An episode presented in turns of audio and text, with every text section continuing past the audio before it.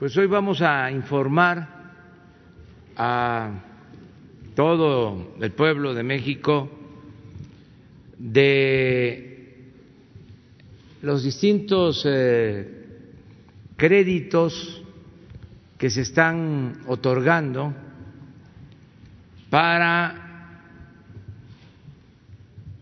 ayudar a la gente al mismo tiempo reactivar la economía, crear empleos.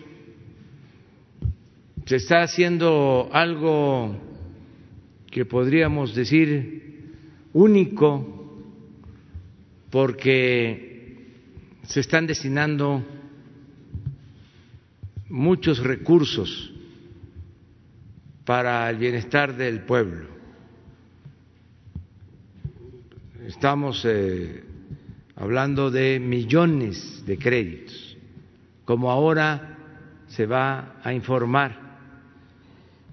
Al final yo quiero hacer una síntesis y hacer un llamado a toda la población y en particular a quienes se están beneficiando, quienes van a recibir, incluso que ya recibieron estos créditos, para que eh, se sepa, se conozca cuál es el propósito, qué es lo que inspira el entregar este dinero de manera directa a los ciudadanos, que es algo novedoso, inédito,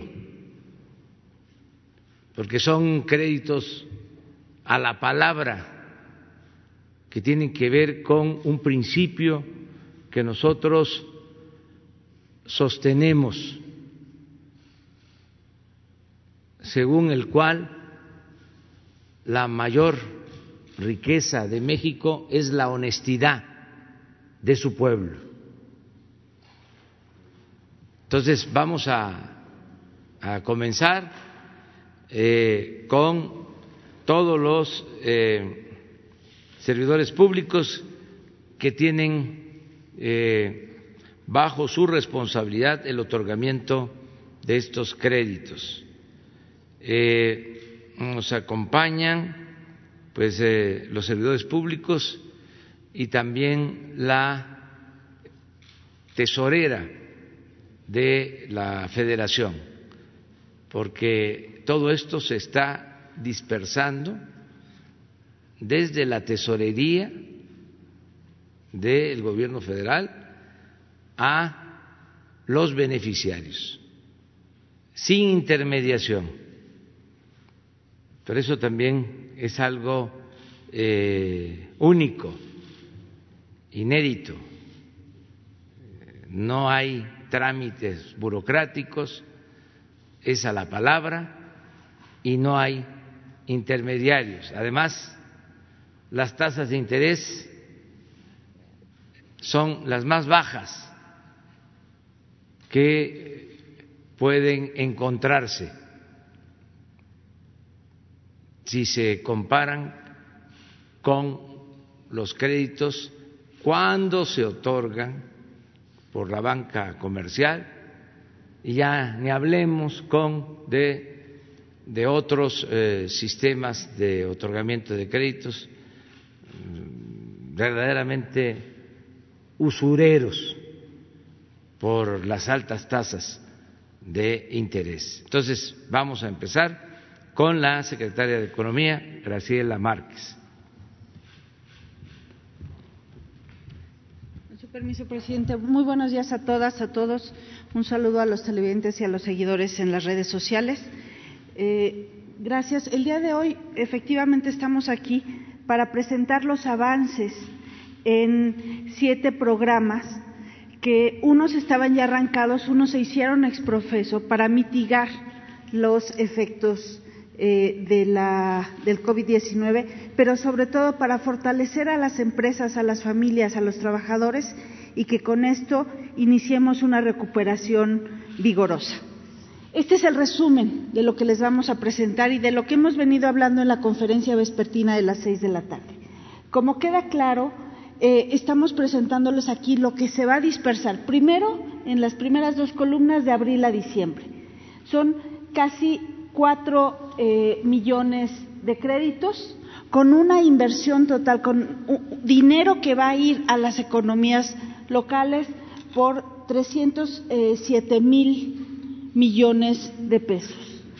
¿Qué tenemos de avance? Esas son las metas de abril, en el momento en que iniciamos estos, este recuento, esta suma de todos los créditos. Ah, en abril y mayo llevamos hoy eh, 740 mil créditos ya en los bolsillos de los beneficiarios. Se trata, como ven en la lista, de créditos a empresas, créditos de hipotecarios, o sea, para adquisición, compra, mejora de vivienda y créditos para los trabajadores. ¿Cuál es la inversión total que hemos dispersado en estos eh, eh, dos, prácticamente dos meses? Son 44 eh, mil millones de pesos. Es decir, de la meta de 307 mil llevamos ya 44 mil y estamos acelerando en las próximas semanas la dispersión. Yo eh, me voy a centrar en el primero, en el de créditos a la palabra. Adelante, por favor. Este es un, este es un programa, como ya lo señalaba, señalaba el presidente de la República, una modalidad donde le estamos dando la confianza al beneficiario. Hicimos un programa, es un millón de créditos, que eh, arrancamos su diseño en marzo y hoy, en, mayo, ya podemos dar las, eh, los avances de este programa. ¿Por qué es crédito a la palabra? Porque tratamos de minimizar los requisitos que necesitan los beneficiarios, los microempresarios, garantizando que no tengan que hacer trámites, garantizando que llegue pronto el apoyo y garantizando que tengan un plazo de gracia. Por eso tenemos un millón de apoyos, 25 mil pesos cada uno, tres meses de gracia, es decir, se otorga el crédito y pasan tres meses para realizar el primer reembolso. Y los reembolsos se van dando a lo largo de tres años. ¿Para qué? Para que el crédito no sea una carga financiera a, las empresas, sino al contrario, que ayuden, que crezcan, que florezcan y puedan pagar este apoyo financiero. Hoy les puedo reportar que con el corte de, de ayer tenemos a 317 mil beneficiarios que han cobrado su apoyo. Está cobrado el apoyo. 25 mil pesos cada apoyo es prácticamente ocho mil millones de pesos, lo que hemos eh, dispersado entre el, 4 de mayo y hoy, que es 22 de mayo. Este, la dispersión la iniciamos el 4 de mayo y por eso estamos seguros que vamos a completar en las próximas semanas eh, el total de millón de créditos. Importante decir que este programa de millón de créditos ya identificó a todos los beneficiarios ya, los tenemos identificados, ya sabemos a quién vamos a ir a otorgar ese apoyo de 25 mil pesos eh, y nos faltan estos 17 mil millones de pesos para dispersar. ¿De dónde vienen los beneficiarios del censo del bienestar? Ya tenemos eh, los beneficiarios, simplemente que no queremos, respetando la Jornada Nacional de Sana Distancia, no queremos aglomeraciones en las sucursales bancarias y por tanto simplemente estamos esperando que haya sucursales, que se les otorgue una cita en las sucursales bancarias para que puedan ir a recoger estos beneficiarios que nos faltan su apoyo crediticio. Es cuanto, presidente. Gracias.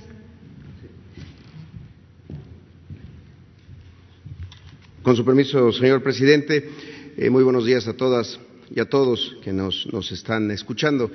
Como lo ha señalado la secretaria, esta es una intervención rápida, este crédito solidario a la palabra para empresarios asegurados en el Seguro Social no existía antes. Las reglas fueron muy simples, identificar a empresarios que en enero, febrero y marzo no hubieran dado de baja a ninguna persona dentro de su plantilla de personal, que no hubieran despedido a nadie en esos tres meses y a partir de eso se hacían eh, eh, candidatos para poder recibir este, este crédito que tenía esas condiciones, 25 mil pesos a la palabra, sin intermediarios, sin aval, sin garantías, pagaderos durante tres años a partir del cuarto mes, después de tres meses de gracia, para pagarse eh, con eh, tanto el monto del capital como los intereses, que era de 6%, la tasa más baja que, existe en, este, en este momento.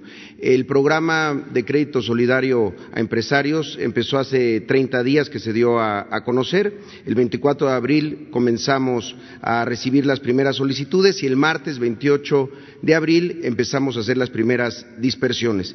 Eh, este crédito partía, como lo hizo el presidente, del modelo de bienestar mexicano, que tiene los tres principios de eficiencia, honestidad y justicia. Eficiencia porque fueron 18 días de registro, validación y dispersión.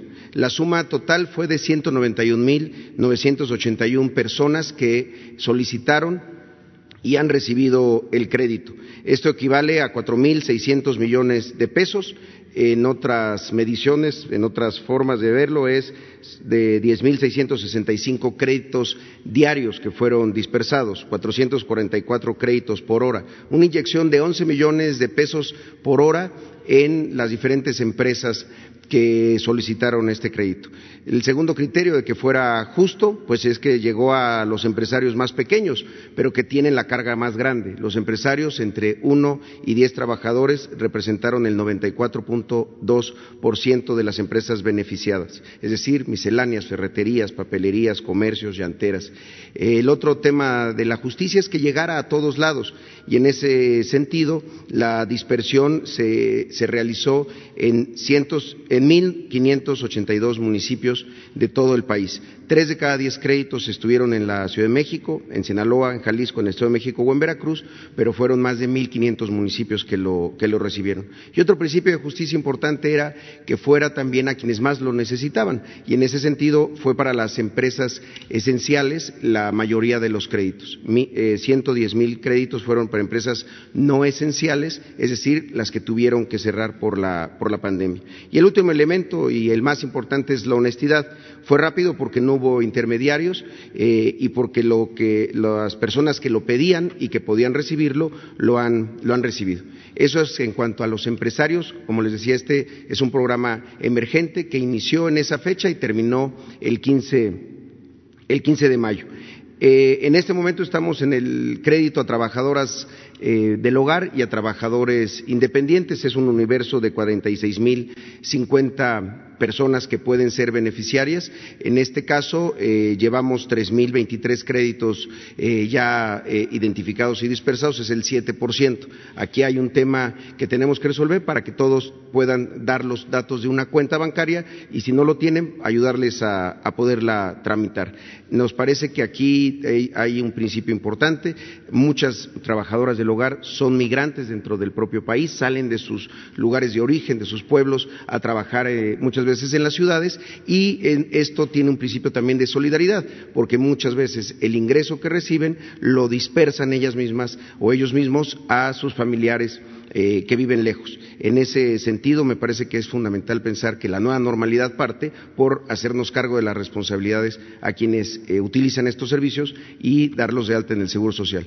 Eh, sería todo por mi cuenta, señor presidente, pero si me permite, hace un año me dio el encargo de estar aquí en el Seguro Social, en este mismo lugar, y decirle que la misión de rescatar esa gran institución y volverla más justa, más social y más solidaria, pues está en marcha. Gracias, presidente.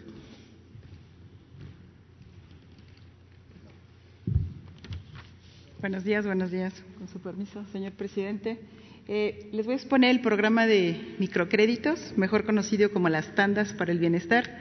Como saben, este programa nació en diciembre del 2018, cuando iniciamos esta administración, y forma parte de los programas prioritarios del Gobierno federal. Este programa va dirigido directamente a las localidades de muy alta, alta y media marginación y también va dirigido a las zonas donde encontramos altos índices de violencia y o presencia indígena.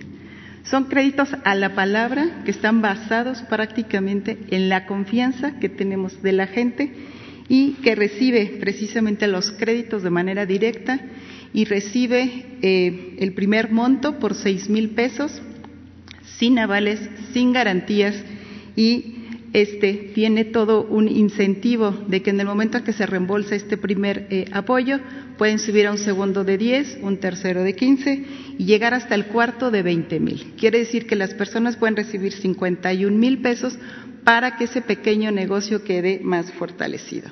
Y estamos trabajando eh, con las finanzas inclusivas. Mantenemos una perspectiva de género y una perspectiva de inclusión social y económica. Y un componente muy importante de este programa es precisamente la asesoría y la capacitación. Todas las personas que reciben estos apoyos tienen el derecho de recibir capacitación en temas de sus negocios.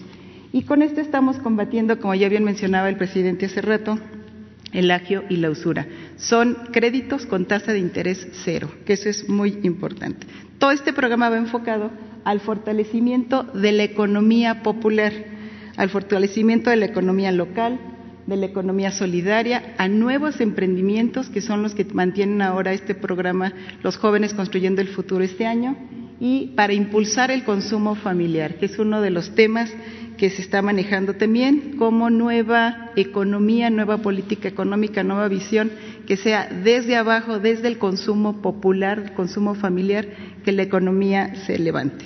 Las metas para este año tenemos en 2020 508 mil tandas para entregar, alrededor de 3.400 millones de pesos y ya se han colocado 80 mil hasta esta fecha. Y simplemente para eh, informar a las personas que nos están escuchando, que nos están viendo, que tienen actualmente una, tanda, si han tenido problemas en estas eh, épocas por la emergencia sanitaria y han tenido que cerrar negocio o están bajando sus ventas, que no se preocupen para hacer sus reembolsos y tienen hasta tres meses de gracia ahorita para poder reiniciar sus reembolsos. Y por último, eh, para mayor información y cómo acceder a este programa, eh, pueden eh, ver prácticamente la página que está ahí abajo de tandasparelbienestar.economía.gov.mx y ahí los estaremos atendiendo. Muchas gracias. Gracias.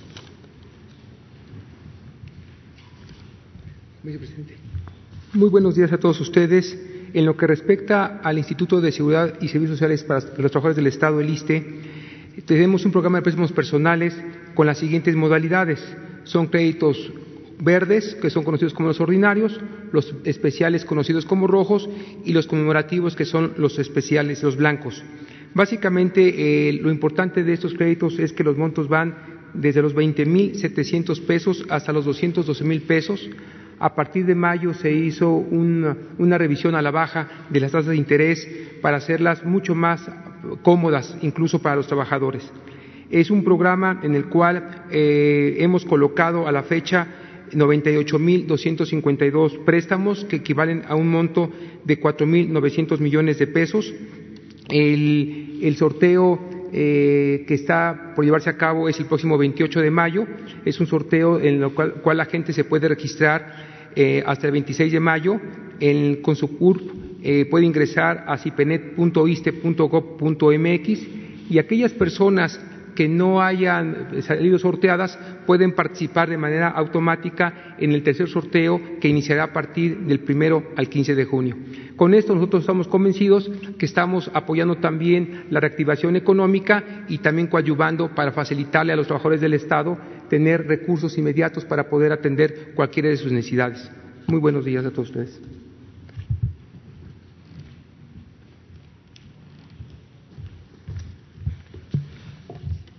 Muy buenos días. En este año típico en el FOBISTE hemos puesto, nos hemos puesto la camisa para que desde nuestro quehacer sean apoyados los trabajadores del Estado mediante el otorgamiento de créditos hipotecarios más baratos del mercado. Para lograrlo por primera vez en la historia del fondo, en tan solo seis meses hemos liberado 83.260 solicitudes del puntaje 2020 que representan 54.300 créditos con una derrama económica de 36.566 millones de pesos, lo que a su vez generará 610.000 empleos directos e indirectos. Hemos tenido muy buena respuesta. Desde abril a mayo tenemos cerca de 4.000 eh, créditos formalizados con unos eh, 17.517 eh, créditos totales formalizados, lo que significa un avance del 36% de las metas anuales. Todos los créditos están ahí en pantalla, todos los programas que hemos dado a conocer en las últimas semanas y también finalmente eh, hacer un reconocimiento a los, como agradecimiento a los trabajadores de la salud. Hemos, hemos lanzado el programa Tu casa te espera, que es para trabajadores de la salud, de enfermeras, enfermeros, doctores, con los cuales iniciamos con 2.500 créditos, de los cuales 1.000 van a ser para vivienda, eh, para autoconstrucción y 1.500 para eh, construcción de vivienda nueva. Es cuanto, señor presidente. Gracias, buenos días.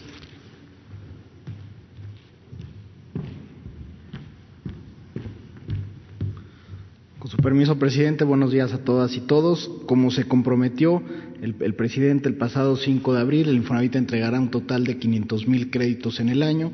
En los meses de abril y marzo hemos otorgado ya 42 mil, 45 mil créditos y una dispersión de 23 mil millones de pesos eh, para apoyar a la economía popular y sobre todo reactivar el sector de la construcción desde abajo. A partir del 28 de mayo se reactiva el crédito Mejoravit con un monto máximo hasta 125 mil pesos. Se requiere cuatro meses de empleo.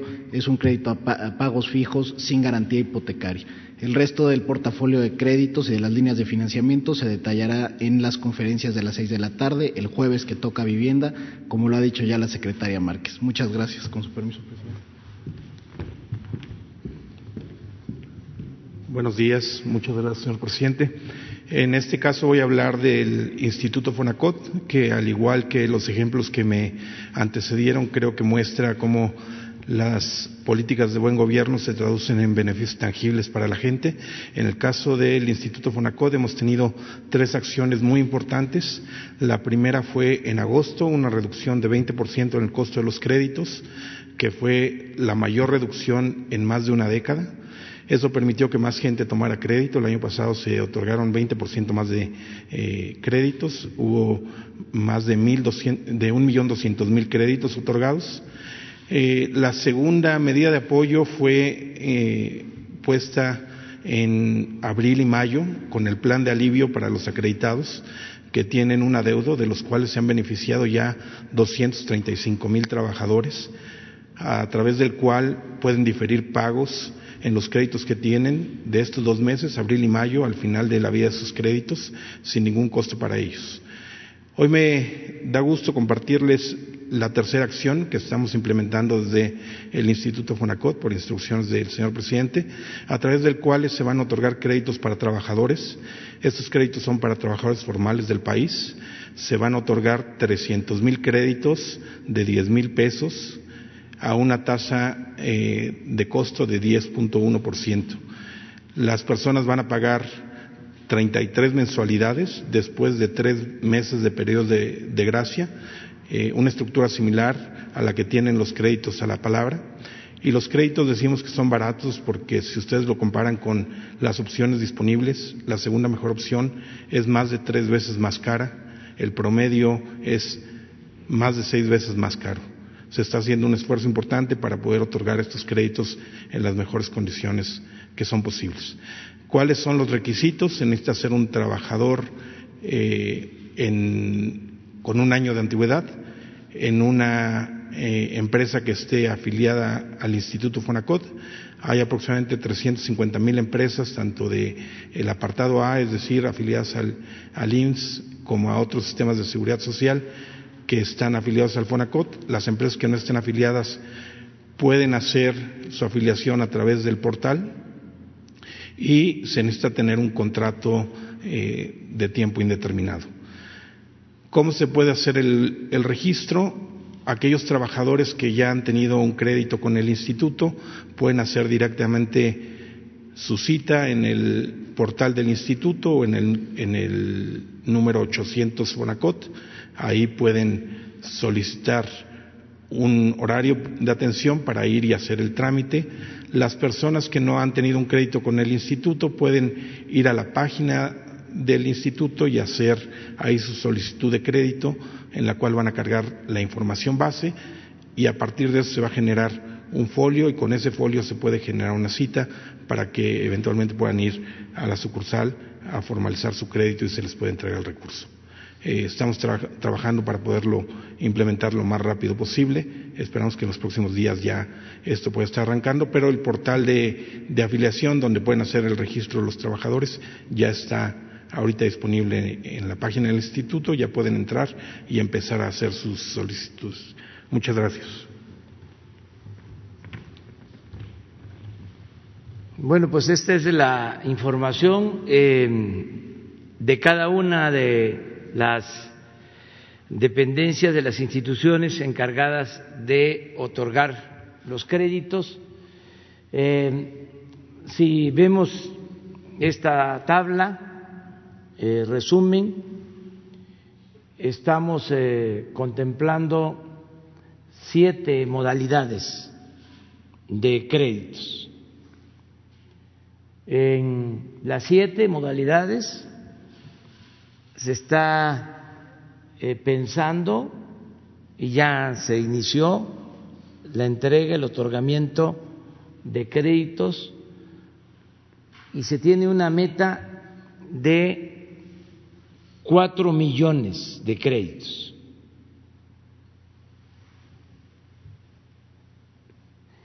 Esto es muy importante y es también importante el monto, 307 mil millones de pesos.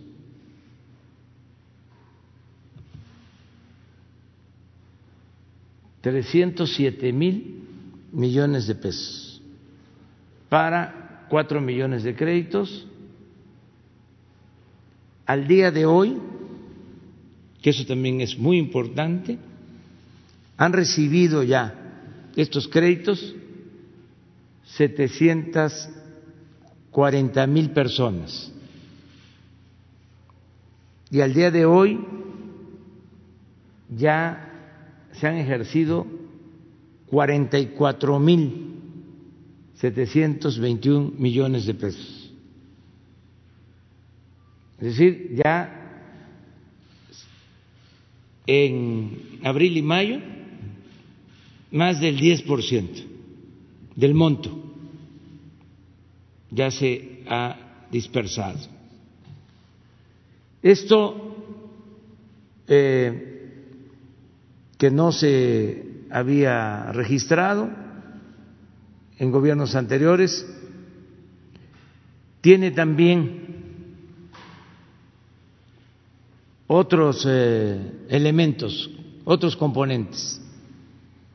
Lo primero es que se está fortaleciendo la economía de abajo hacia arriba.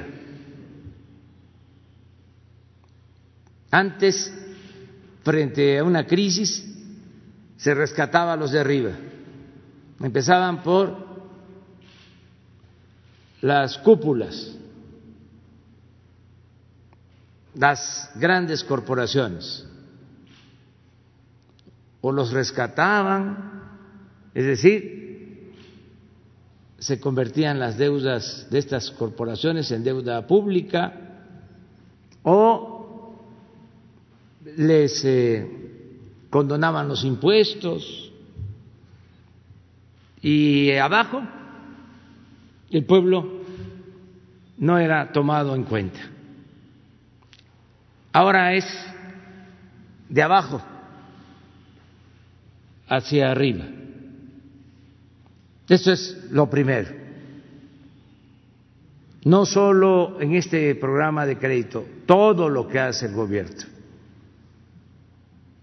Es de abajo hacia arriba.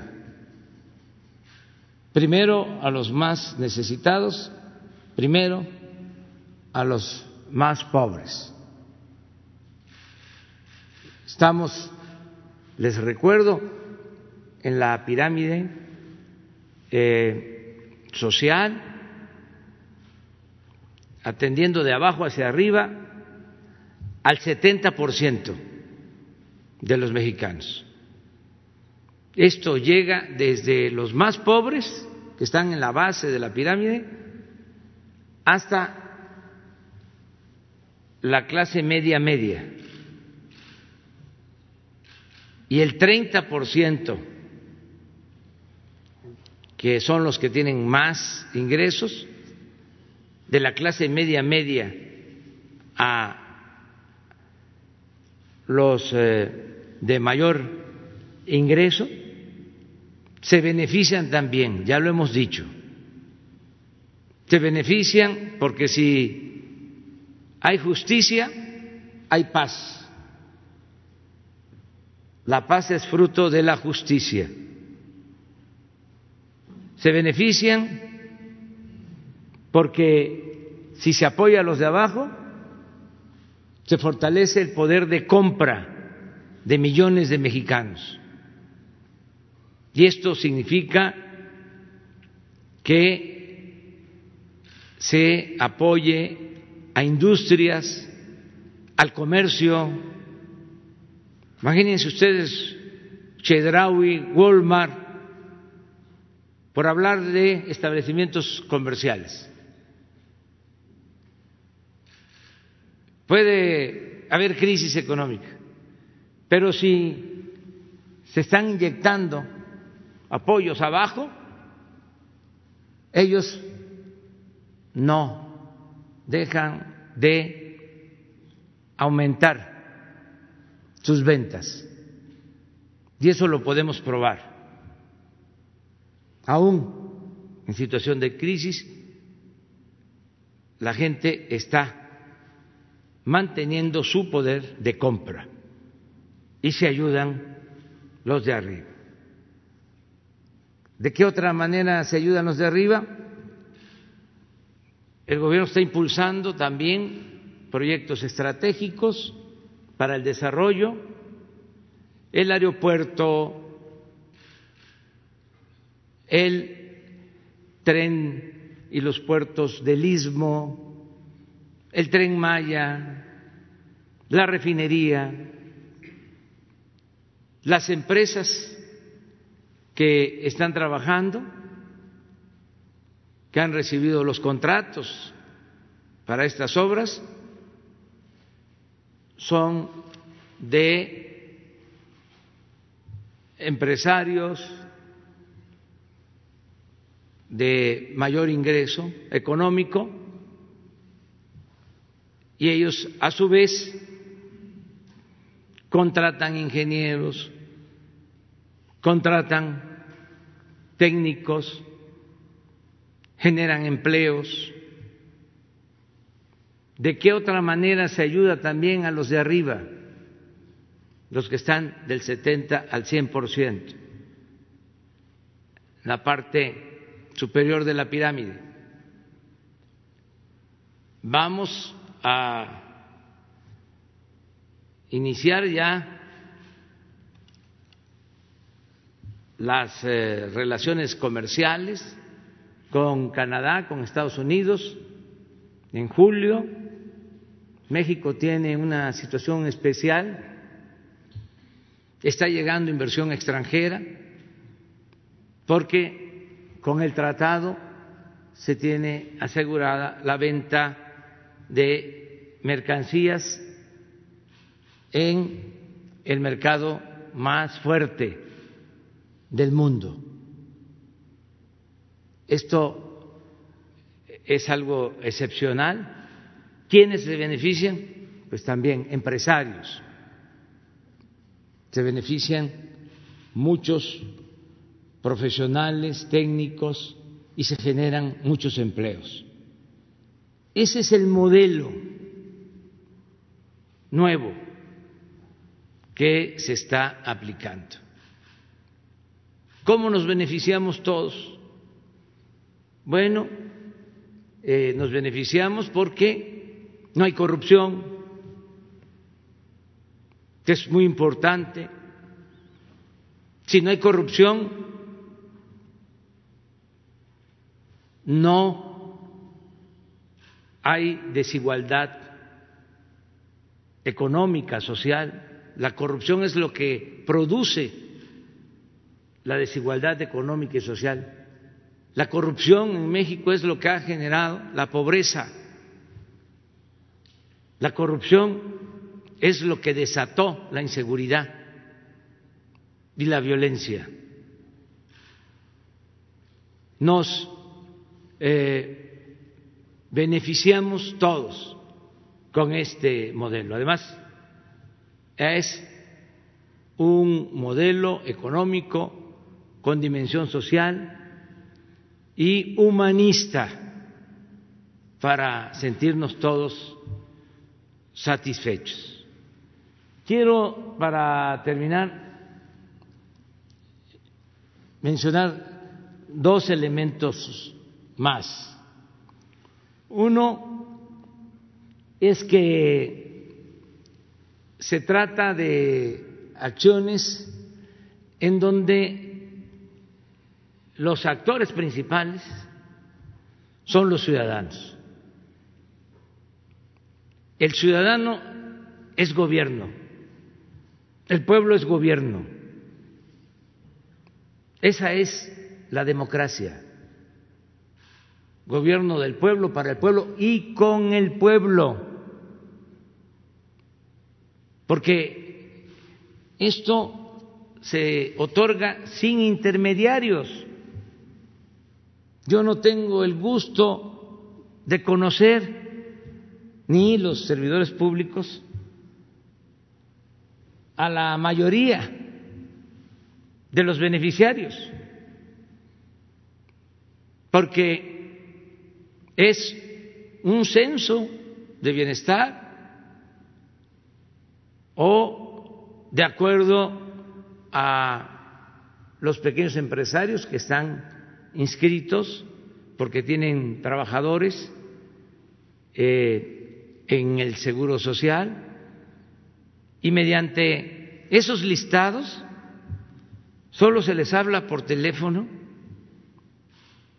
se demuestra que tienen una cuenta, se les consulta si desean eh, recibir el crédito y a los dos días se les deposita a su cuenta de la tesorería de la federación al beneficiario. Entonces, no hay intermediarios. Esto es muy importante porque participamos todos. ¿Por qué lo hacemos así? Porque estamos eh, rompiendo el molde, la idea eh, que se fue imponiendo por conveniencia de que se necesitaba orientar a la gente, asesorar a la gente, porque el pueblo no sabía, se requería de el asesor, del técnico, se requería de la tutela y ya no estamos en eso. Nosotros estamos partiendo de que cada ciudadano es muy consciente que tiene muchos conocimientos, que está graduado en la Universidad de la Vida y que puede solo eh, llevar a cabo las cosas. Por ejemplo, en el caso de los créditos de vivienda, ¿por qué el crédito se va a triangular y se va a entregar a una inmobiliaria, a una empresa eh, constructora. Si tenemos la mala experiencia de que cobran por un departamento, por una casa, dos, tres veces más de lo que cuesta. ¿Por qué no entregarle al trabajador, a la trabajadora, directo su dinero? Y que ella o él contrate al ingeniero, al maestro de obra, ella administra su dinero, así le va a rendir más el crédito. No la van a estafar y va a hacer bien su casa. Pues así se han construido todas las casas de México, la mayor parte de las casas de nuestro país las han hecho pues eh, nuestras familias, nuestros padres, los más grandes, pues ellos han eh, dedicado a eso, o han ampliado su casa, o la han mejorado. Entonces, sí se puede que todos participemos. Este es el gobierno de todos. Imagínense eh, cómo ejercemos 307 mil millones a través de intermediarios. ¿Cuánto gasto burocrático? ¿Y cuánta tentación de que se vaya quedando el dinero en el camino y que no llegue lo que llegue con moche? Eso es todo un cambio. Y lo otro que se complementa, le tenemos confianza a la gente, a la honestidad del pueblo. Por eso es a la palabra. No me des en garantía tus casas, tus bienes, por eso, la mayor parte de estos beneficiarios no podrían tener créditos en la banca comercial porque los requisitos son muchos y lo que tienen que dar de garantía acá es la palabra a partir de que somos un pueblo honesto, responsable. Aprovecho para hacer un llamado a todos los que reciben estos beneficios para que sigamos actuando con rectitud, con integridad, con honestidad, que no se deje de abonar. En el caso del crédito a la palabra, se reciben los 25 mil pesos, pasan tres meses, es un periodo de gracia, y al cuarto mes empiezan a abonar. ¿Cuánto? Alrededor de 800 pesos. en más de 30 meses. La tasa de interés 5.5. En el caso del crédito a pequeñas empresas del el seguro, lo mismo,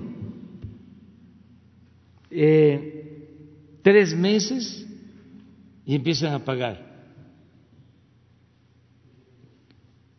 con el mismo plazo, tres años.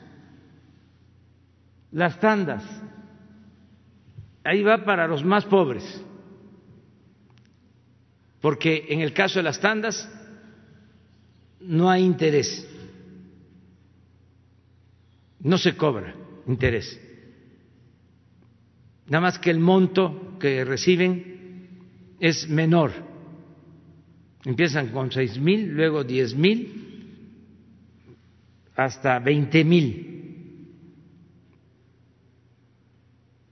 Pero es para los más pobres. Eh, los créditos personales del ISTE para los trabajadores al servicio del Estado. También eh, la tasa de interés muy baja, eh, la mitad o menos de la mitad de la tasa de interés eh, comercial.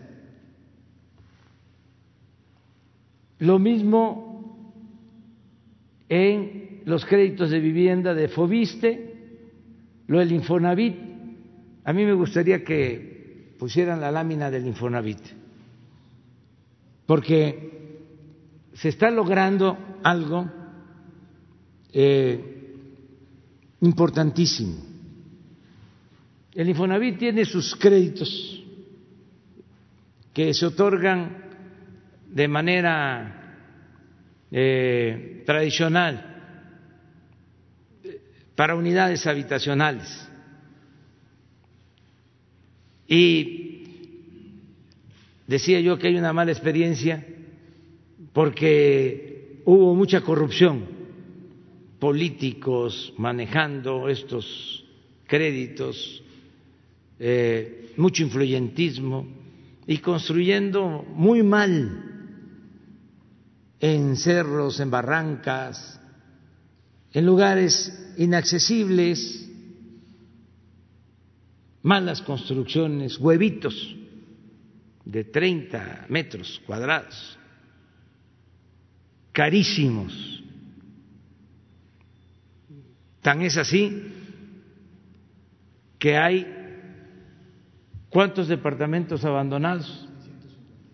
650 mil departamentos abandonados. Es la herencia de todo el periodo neoliberal de corrupción y de esa política que se llevó a cabo durante mucho tiempo, que hizo inmensamente ricos algunos. Bueno, Ahora, poco a poco, que es un proceso, ya queremos darle más fuerza, vuelven a poner la lámina, a esto.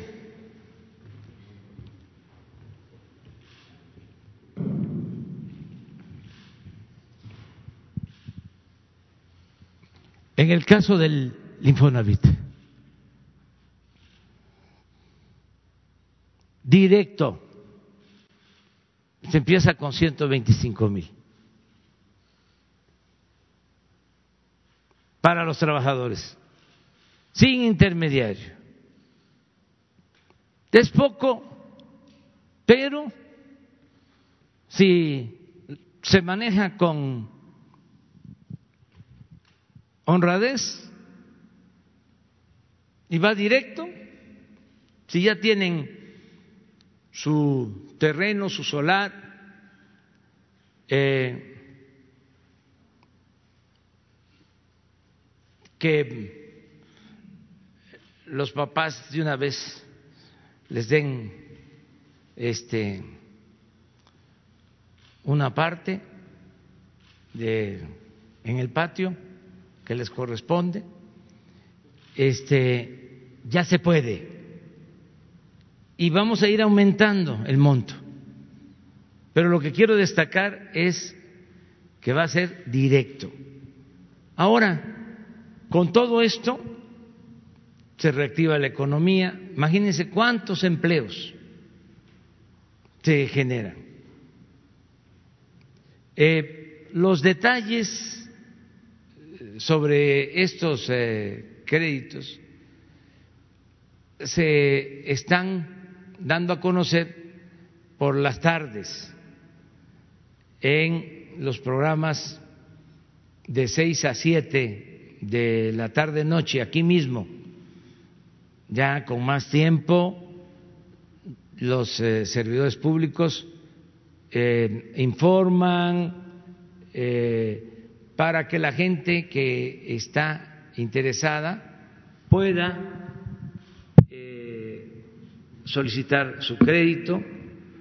Eh, si ponen el cuadro general, en el caso de el IMSS, eh, si se dan cuenta, se contempló para un millón de créditos y se han otorgado 195 mil, ya se eh, llegó al 30 por ciento de los eh, que fueron seleccionados.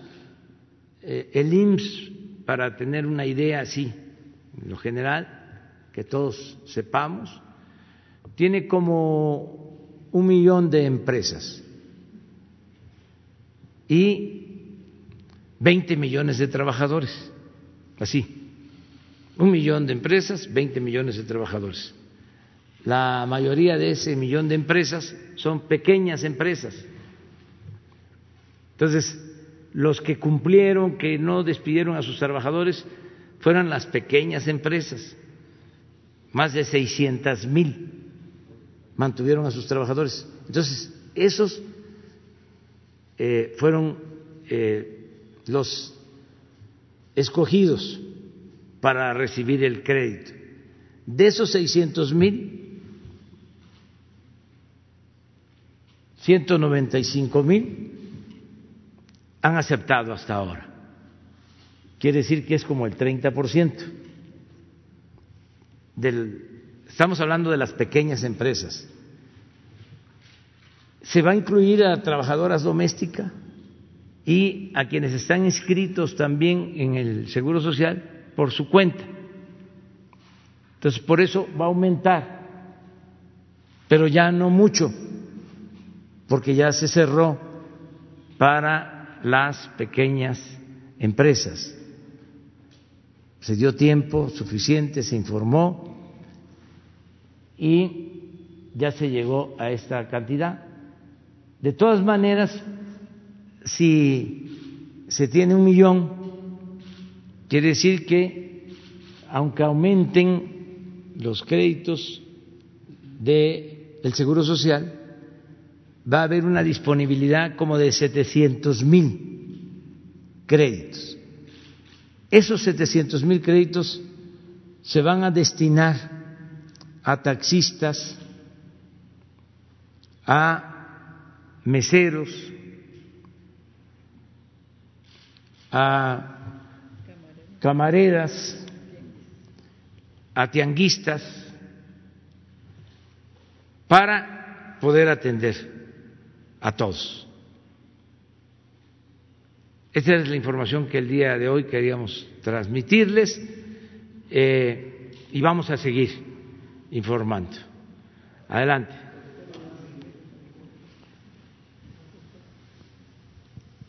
Buenos días, presidente. Eh, yo quería preguntarle primero que nada, eh, de acuerdo con la encuesta de calidad de impacto gubernamental del INEGI, en el último año la corrupción en prestación de servicios creció 7.5% y quería saber cómo podría explicar esto. Y en segundo lugar, eh, la NASA incluye a cinco de las seis refinerías de Pemex dentro de las 25 refinerías que más contaminan el medio ambiente con dióxido de azufre. ¿Y cómo se podría solucionar esto? Bueno, en el primer caso, yo tengo la información que el INEGI eh, le da más confianza, o mejor dicho, la encuesta del INEGI eh, reporta que la gente le tiene más confianza al actual gobierno y que este, le tiene más confianza al actual gobierno porque no se permite la corrupción. Cada quien interpreta este, los datos como eh, los entiende. Del Reforma dice otra cosa, pero eso ya sabemos. ¿no? Tiene otra interpretación. Lo cierto es que en todas las mediciones que se hacen, incluso las que hace Transparencia Internacional, la percepción de que está bajando la corrupción en México eh, es una realidad.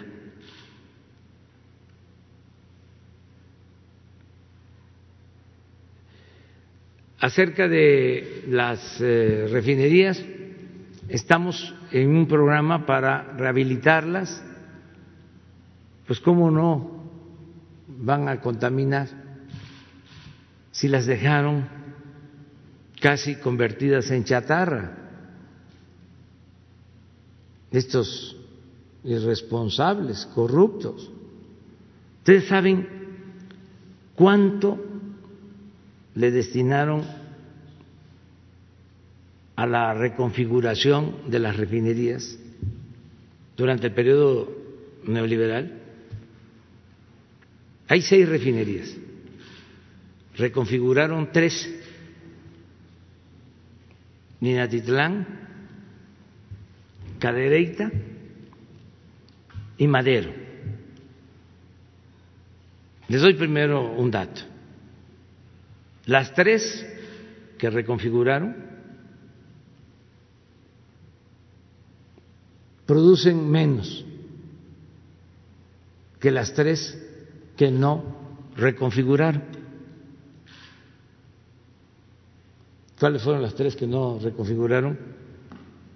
Salina Cruz, Salamanca y Tula. Entonces, ¿Qué fue lo que hicieron? Bueno, ¿cuánto invirtieron en la reconfiguración de las tres refinerías en el periodo neoliberal? Fundamentalmente en los dos últimos sexenios.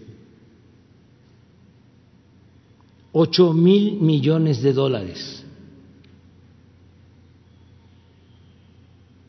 ¿Qué pasó entonces? Pues hubo mucha robadera. Ahora estamos modernizando las refinerías y desde luego que no van a contaminar. y estamos aumentando su capacidad de refinación de las seis plantas. Vamos a procesar este año un promedio de 750 mil barriles diarios y a partir del año próximo un millón doscientos mil barriles diarios en esas seis refinerías pero no hay corrupción. Se está haciendo un plan para cada una de las refinerías y el propósito es que no contaminen. Ese reporte acerca de la contaminación, ¿quién lo este, dio a conocer? ¿Eh? La NASA. ¿Y por qué no dijeron nada antes? Estaban en la luna entonces. Muy bien. presidente, presidente. Ah, tengo, Sara, una, tengo una duda todavía de lo de la encuesta del INEGI. Eh, o sea, usted dice que se limpia la corrupción como las escaleras, ¿no? De arriba hacia abajo. ¿No será esto que todavía no llega a los niveles más bajos del gobierno. Hay algo también de eso, de que este vamos de arriba para abajo, como se barren las escaleras, y abajo todavía este, hay extorsión y gobiernos locales que todavía este, siguen sin entender que esto ya cambió, por más que les mando telegramas avisándoles. Situación cambió cero corrupción, cero impunidad. Ten cuidado, no vayas a terminar en el bote. Les mando los telegramas, pero este a veces no escuchan. Varios este pero lo más importante es evitar la corrupción. Sara. gracias, presidente. Buenos días. Buenos días a todos. Preguntarle, eh, vi que ayer tuvieron una reunión de salud en la noche. ¿Qué datos le dieron? Eh, llevamos ya dos días con más de 400 fallecimientos eh, lamentables por el COVID-19. Ustedes decían que el pronóstico era que después de media semana bajara ya el nivel de contagios y de fallecimientos, no sé. Eh, ¿Cuáles son las proyecciones, las nuevas proyecciones que ustedes tienen? Eh, si salió más la gente o por qué cambió esta, esta situación. Gracias. Pues va de acuerdo a lo que se proyectó, eh, lo que han calculado los expertos, los especialistas, los matemáticos, le voy a pedir al doctor Hugo López Gatel que les muestre eh, las proyecciones. ¿Qué informe le dieron allá, presidente? Pues que se está eh, atendiendo la pandemia. Lo más importante de todo es que eh, a pesar de el sufrimiento de la pérdida de vidas humanas. Eh, hemos eh, podido eh, evitar un desbordamiento. ¿Ya se descartaría que esto ocurra? Ya, eso lo podemos descartar. No me gustan las comparaciones. Los que no nos ven con buenos ojos en medios de comunicación, que ya no los voy a mencionar, siempre andan comparando, ¿no? Y las notas son de lo más alarmista. Les invito a que revisen un periódico de esos. Solo vean noticias de la pandemia, en una semana. Sería bueno que se hiciera aquí el ejercicio. Por ejemplo, que eh, vean las cabezas, los titulares de las notas del Universal, de una semana, diaria. Van a ver. Este, lo alarmista, el amarillismo. Pero no solo eso, la falta de profesionalismo, porque hacen comparaciones, por ejemplo, de fallecidos en México con países que tienen menos población que nuestro país Y así muchas exageraciones. Entonces, estamos trabajando todos los días. Se ha portado muy bien la gente, de manera excepcional. No estamos en la situación que desgraciadamente están otros países. Pero repito, es de mal gusto y no se pueden comparar tragedias porque hasta la pérdida de una vida humana se debe de lamentar.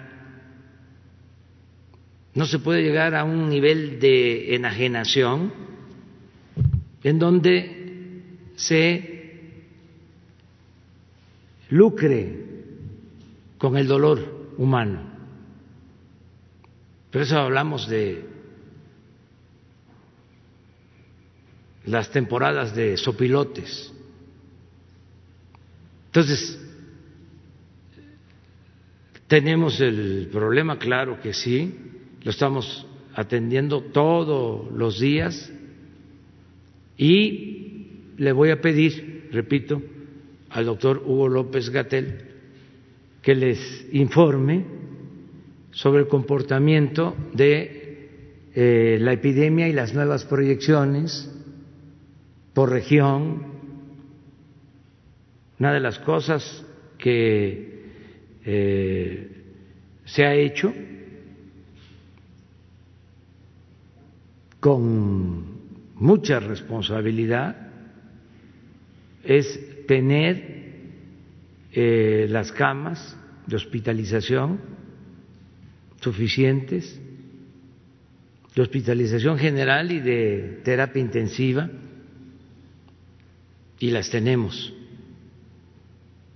Y eso lo hicimos en dos, tres meses, porque ni modo que este, ya eh, se tuviera con o se contara con esa infraestructura de salud.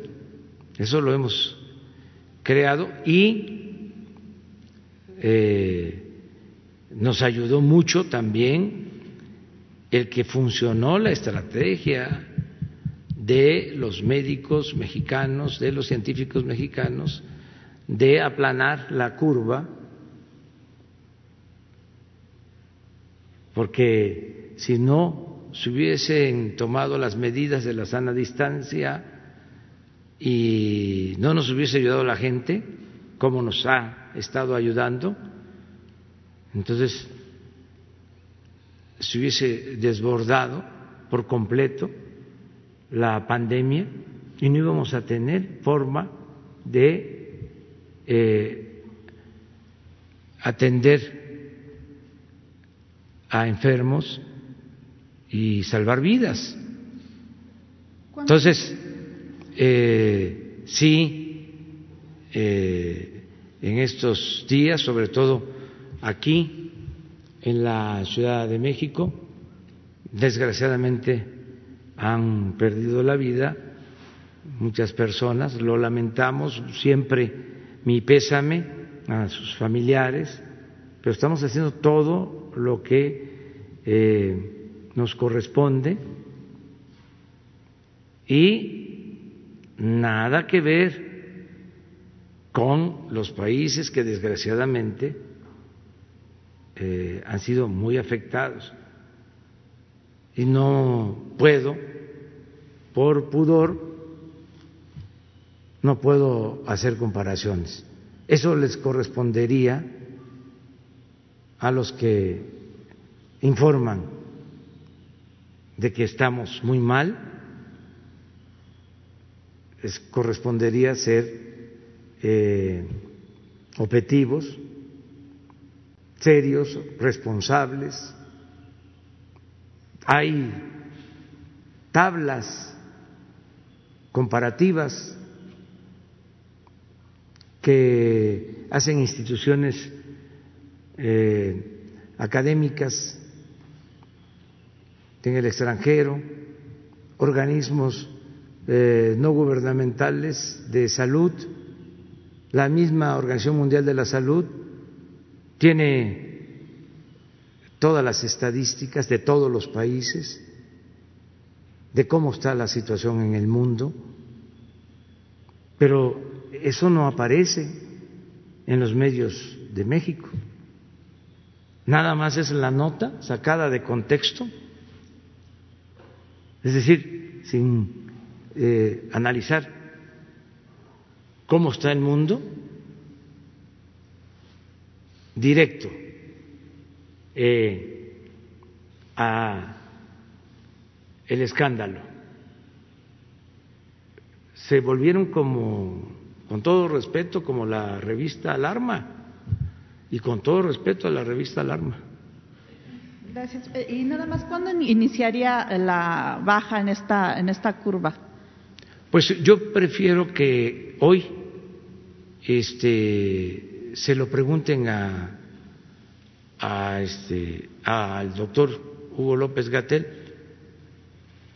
porque se tienen todas las proyecciones y que les explique.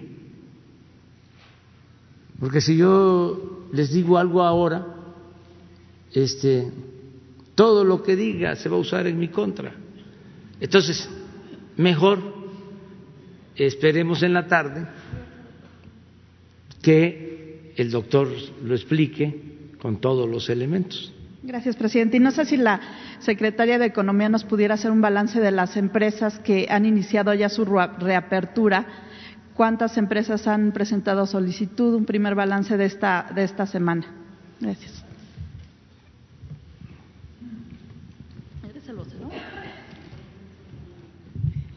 Gracias. El, registro eh, de las empresas, de las solicitudes, la está llevando el IMSS. Entonces, en un momento le voy a dar la palabra al director general.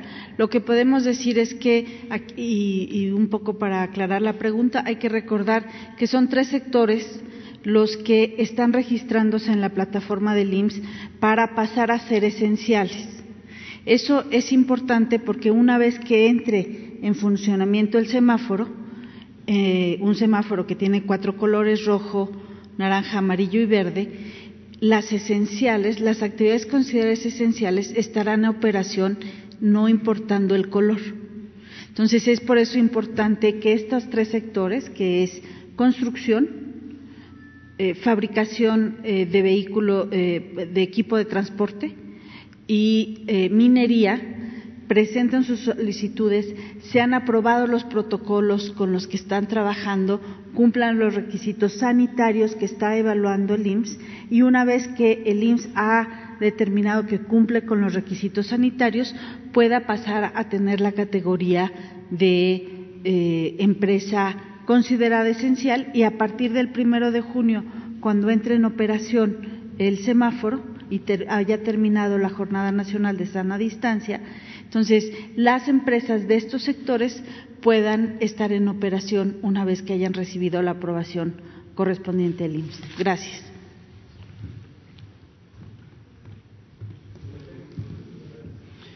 Mire, aprovechando de que eh, va a estar eh, el doctor Hugo, se ha estado trabajando, anoche se este, trató sobre el tema.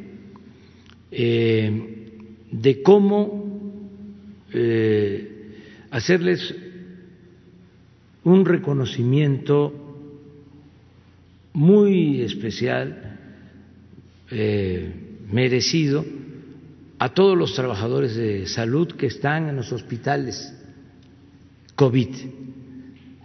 Hay como 700 hospitales en el país que están atendiendo enfermos eh, de coronavirus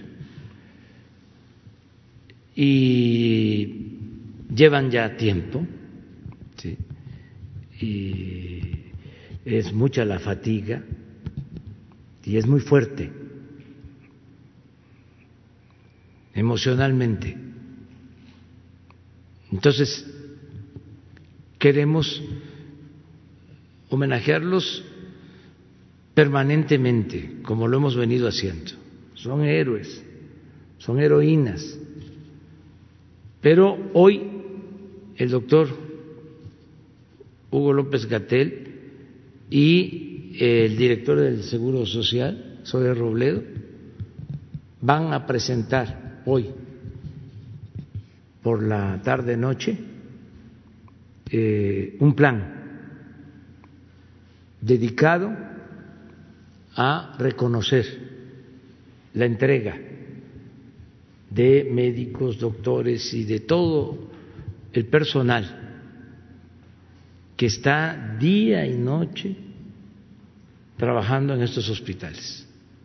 Entonces, aprovecho para invitar a quienes nos están viendo, nos están escuchando, para que estén pendientes.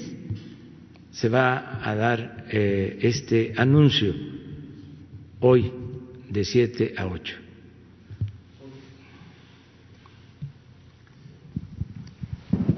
Presidente, gracias. Luis Méndez de Notimex. Eh, presidente, sobre el tema me gustaría preguntarle a la responsable de las tandas de bienestar. Creo que es importante que se mencione este nuevo periodo de gracia que se va a dar para aquellas personas que ya tenían un, una tanda. ¿Cómo va a funcionar? Si nos podría explicar, por favor, a dónde pueden acudir. Y lo segundo, también, presidente, usted nos habló el 24 de abril mediante un video sobre un censo para personas del sector informal. Me gustaría preguntar cómo se está construyendo este censo para personas del sector informal, cuál es el avance, cómo va y cómo van a tener acceso eh, las personas del sector informal a estos créditos, porque se habla un poco de los créditos de, que están en el Seguro Social, que están en el ISTE, pero este sector eh, más pequeño que no está dentro del Seguro Social y cómo va ese censo, presidente. Y respecto a lo que usted menciona del TEMEC, ayer el subsecretario de Jesús Ade afirmaba que el Banco de Desarrollo de América del Norte ya inició un apoyo financiero para proyectos, específicamente señaló uno de ellos, uno de infraestructura en Mexicali con una inversión de 6.8 millones de dólares. Me gustaría preguntarle a la secretaria, ¿cuáles van a ser estos proyectos de inicio que ya están operando, que ya empiezan a recibir dinero en el marco de la pandemia. Y le quiero hacer una segunda pregunta, presidente. Gracias. Muchas gracias, presidente. Eh, buenos días. Para la pregunta sobre el periodo de gracia en el programa de tandas para el bienestar, el año pasado cuando arrancamos este programa, eh, tenían las personas hasta tres meses de gracia para empezar a hacer sus abonos. Este año, eh, debido precisamente a la propia demanda de las microempresarias y empresarios que nos decían, prefiero menos periodo de gracia, pero necesito más liquidez y más eh, rápido poder pagar. Entonces, este año en las reglas de operación pusimos solamente un mes de gracia, precisamente porque decían, prefiero pagar más rápido y tener más liquidez. Entonces, en este periodo tuvimos que eh, publicar nuevas reglas de operación el 15 de abril donde se les está explicando a las personas que tienen una tanda del año pasado y vienen haciendo bien sus reembolsos o que este año están ahorita adquiriendo su, tanda en abril o mayo, que tengan esa confianza de que pueden esperar hasta tres meses si vieron reducidas sus ventas, si tuvieron que cerrar en algún momento su negocio o eh, que les cayó esta contracción económica eh, de coyuntura para que hasta julio, agosto sigan reembolsando y no se va a tomar como mal comportamiento de, de pago, sino al contrario. Entonces, que sepan, sí, muchas gracias por la pregunta, para reiterarles que pueden empezar a realizar sus abonos otra vez a partir de julio o agosto. Gracias.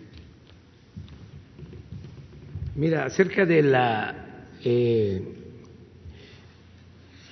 la forma en que se entregan los créditos, es decir, cuánto va al llamado sector formal de la economía, y cuánto al sector informal. Eso es. Miren, cuando iniciábamos el gobierno, hicimos un censo, casa por casa, se llama censo del bienestar, para recoger los sentimientos de la gente. Y se tiene incluso hasta fotografías de las personas que fueron censadas, sus casas, se tiene eh, toda la información. Y se les eh, presentaban opciones Sí, había un adulto mayor, sí, había una niña, un niño con discapacidad, sí, eh, habían estudiantes para las becas y lo que más desde entonces demandó la gente fueron créditos. Yo una vez aquí comenté que me dio mucho gusto, porque la gente lo que pide es eh, una ayuda para salir adelante con su propia iniciativa, con su propio trabajo. Recuerdo que hubo una solicitud de más de seis millones de créditos en el censo. Fue lo más demandado. Nosotros teníamos originalmente para las tandas 350 mil y aumentamos este año a 500 mil. A 500 mil. Entonces, nos quedó el censo y ahora que se está ampliando este, el número de créditos de ese censo, eh, se está partiendo, es a los primeros que se les está hablando por teléfono si dejaron un número o se les está visitando para eh, ver si aceptan, porque como ya pasó el tiempo, este, recibir el crédito. Bueno, de esos seis millones, la mayoría se buscan la vida en lo que se conoce como la economía informal. Entonces, del millón de créditos de bienestar y de las tandas, la mayoría es eh, sector informal. Y lo que les comentaba de eh, lo que se va a usar del monto destinado al Seguro Social, lo que este, no se otorgó, casi todo va a ser para la economía informal, para trabajadores de la economía informal. Que no están en el censo, ¿cómo pueden tener eh, acceso a estos? Pues es que ya se están eh, levantando nuevos censos específicos, por ejemplo, de eh, conductores de taxis, tianguistas, meseros,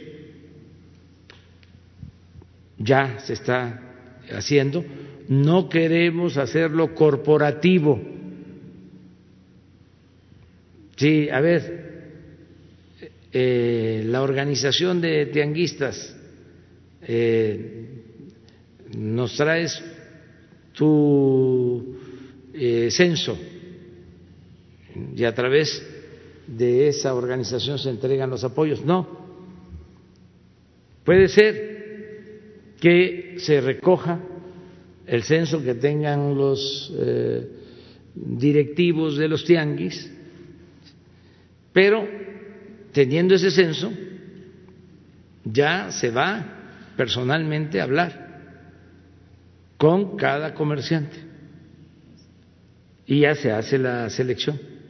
Lo mismo en el caso de taxistas, recamareras, se busca, por ejemplo, eh, con la crisis, el sector turístico es de los más afectados, sobre todo trabajadores de eh, los centros turísticos. Entonces se pensó en eh, los trabajadores de este sector y se está haciendo la selección. Vamos avanzando y van a tener su apoyo igual.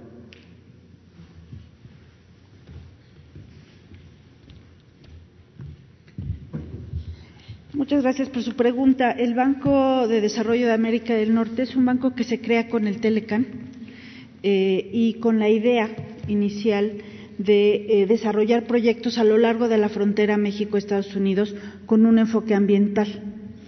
Este, este banco eh, siguió funcionando, tiene funcionarios de ambos países, tiene una dotación, un fondo con el que se financia con aportaciones de ambos países y efectivamente a lo largo de los años se fueron haciendo mejoras en términos de potabilización de agua, y algunas otras obras de facilitación eh, comercial.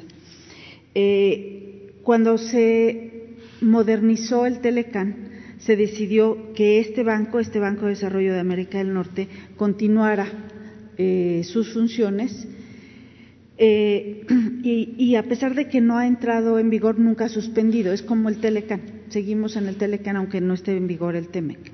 Entonces, el Banco de América del Norte en realidad no es que reinicie algo, sino que continúa con las actividades para las que fue creado y que va a continuar una vez que tengamos el vigor en TEMEC. En fin, efectivamente se, han iniciado algunos proyectos en Mexicali, hay otros en puerta. Eh, es, sobre todo hay un énfasis en facilitar que no, no se contamine esa frontera por el intercambio comercial.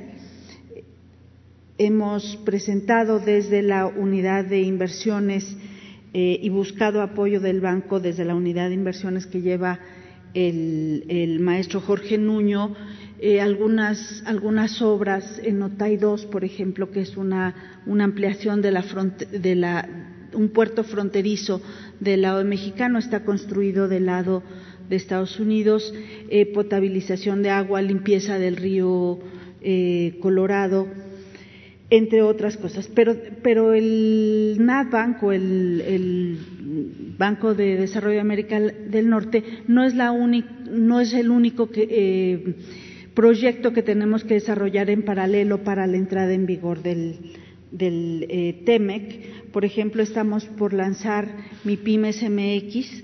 Este Parte de la modernización fue incluir algunos capítulos nuevos que no estaban en el Telecan original.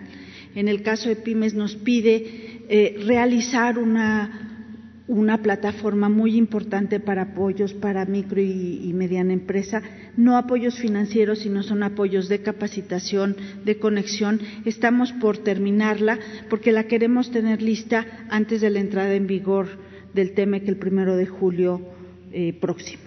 Entonces, eh, aquí les iremos informando eh, este tipo de proyectos que tenemos que realizar. Estamos de manera constante, no hemos dejado de trabajar con nuestras contrapartes para que todo esté listo para el primero de julio, cuando entre en vigor el TEMEC. Gracias.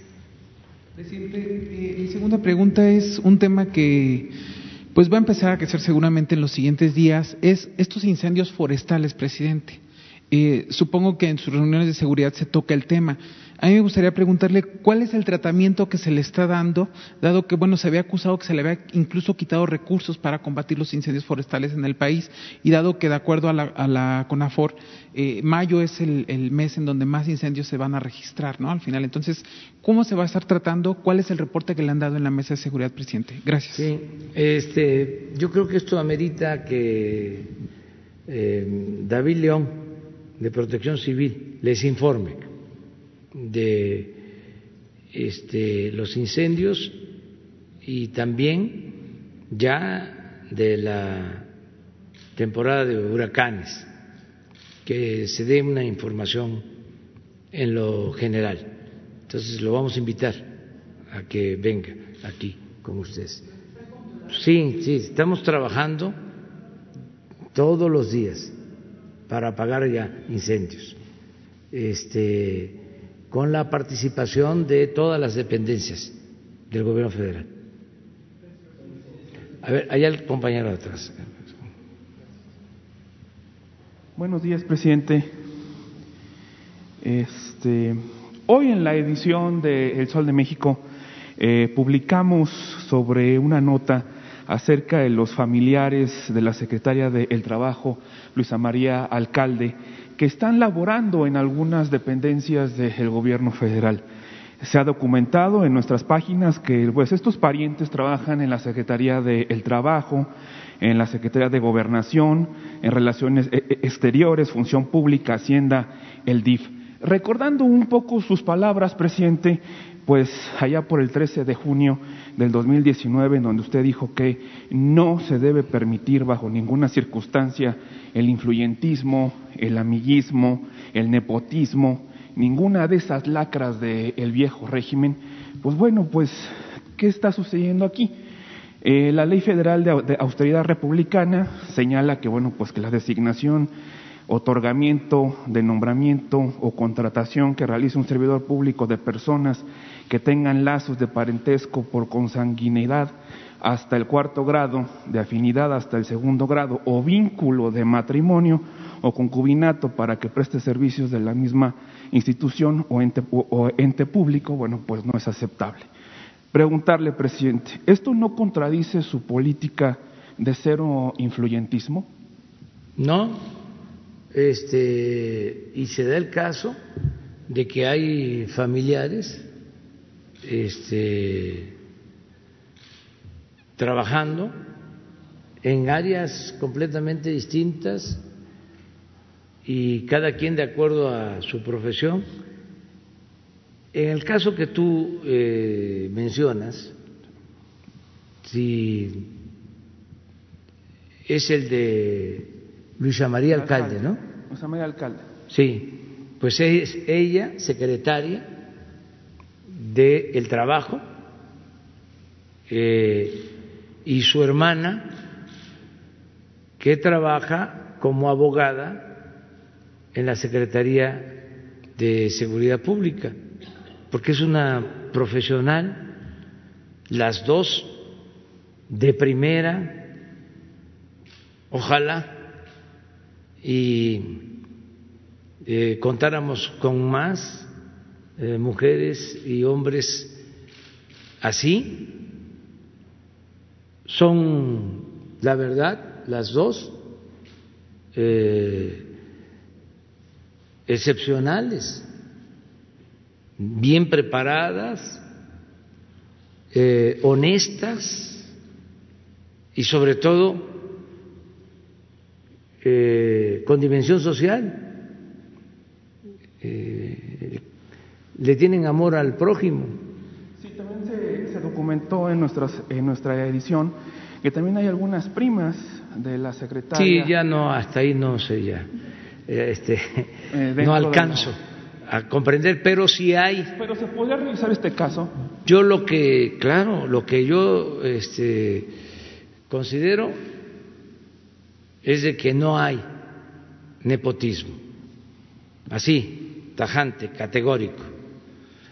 Eh, pero si eh, tienen ustedes elementos, están en todo su derecho de presentar denuncia Además, ya está tomando nota la secretaria de la Función Pública.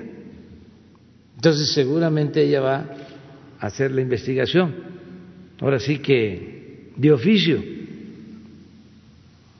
si existiera eh, nepotismo, porque no se permite y en efecto eh, la ley de austeridad lo prohíbe. Pero en el caso de las dos hermanas, yo considero que no existe. Pero también no tengo la verdad absoluta. Presidente, y bueno, ante esta situación, eh, pues, eh, ¿cómo tratar de evitar que se den estos casos en su gobierno? Porque pues usted señala que pues hay que es un gobierno del cambio y que se tiene que eliminar la corrupción, porque al final pues también eso es corrupción. No se acepta este, que se recomiende a familiares que trabajen en la misma área, pero tampoco se puede prohibir. No hay este, elementos. Si en una familia hay dos, como es este caso, dos eh, profesionales que no tienen relación, son cosas totalmente distintas. La abogada que está en seguridad pública nos ayuda en lo relacionado con eh, la presentación de denuncias penales eh, en contra de la delincuencia organizada y de la delincuencia de cuello blanco. Y lo de Luisa María es la Secretaría del Trabajo, es una función distinta completamente. Y este no nombró María Luisa María a su hermana, o sea, a la hermana de Luisa María, a la abogada, la nombró Alfonso Durazo, que es el secretario de Seguridad Pública. O sea, nosotros no permitimos eh, nepotismo, ni amiguismo, ni influyentismo, y en efecto, ninguna de esas lacras de la política. No es el gobierno del DIF, el gobierno de la familia.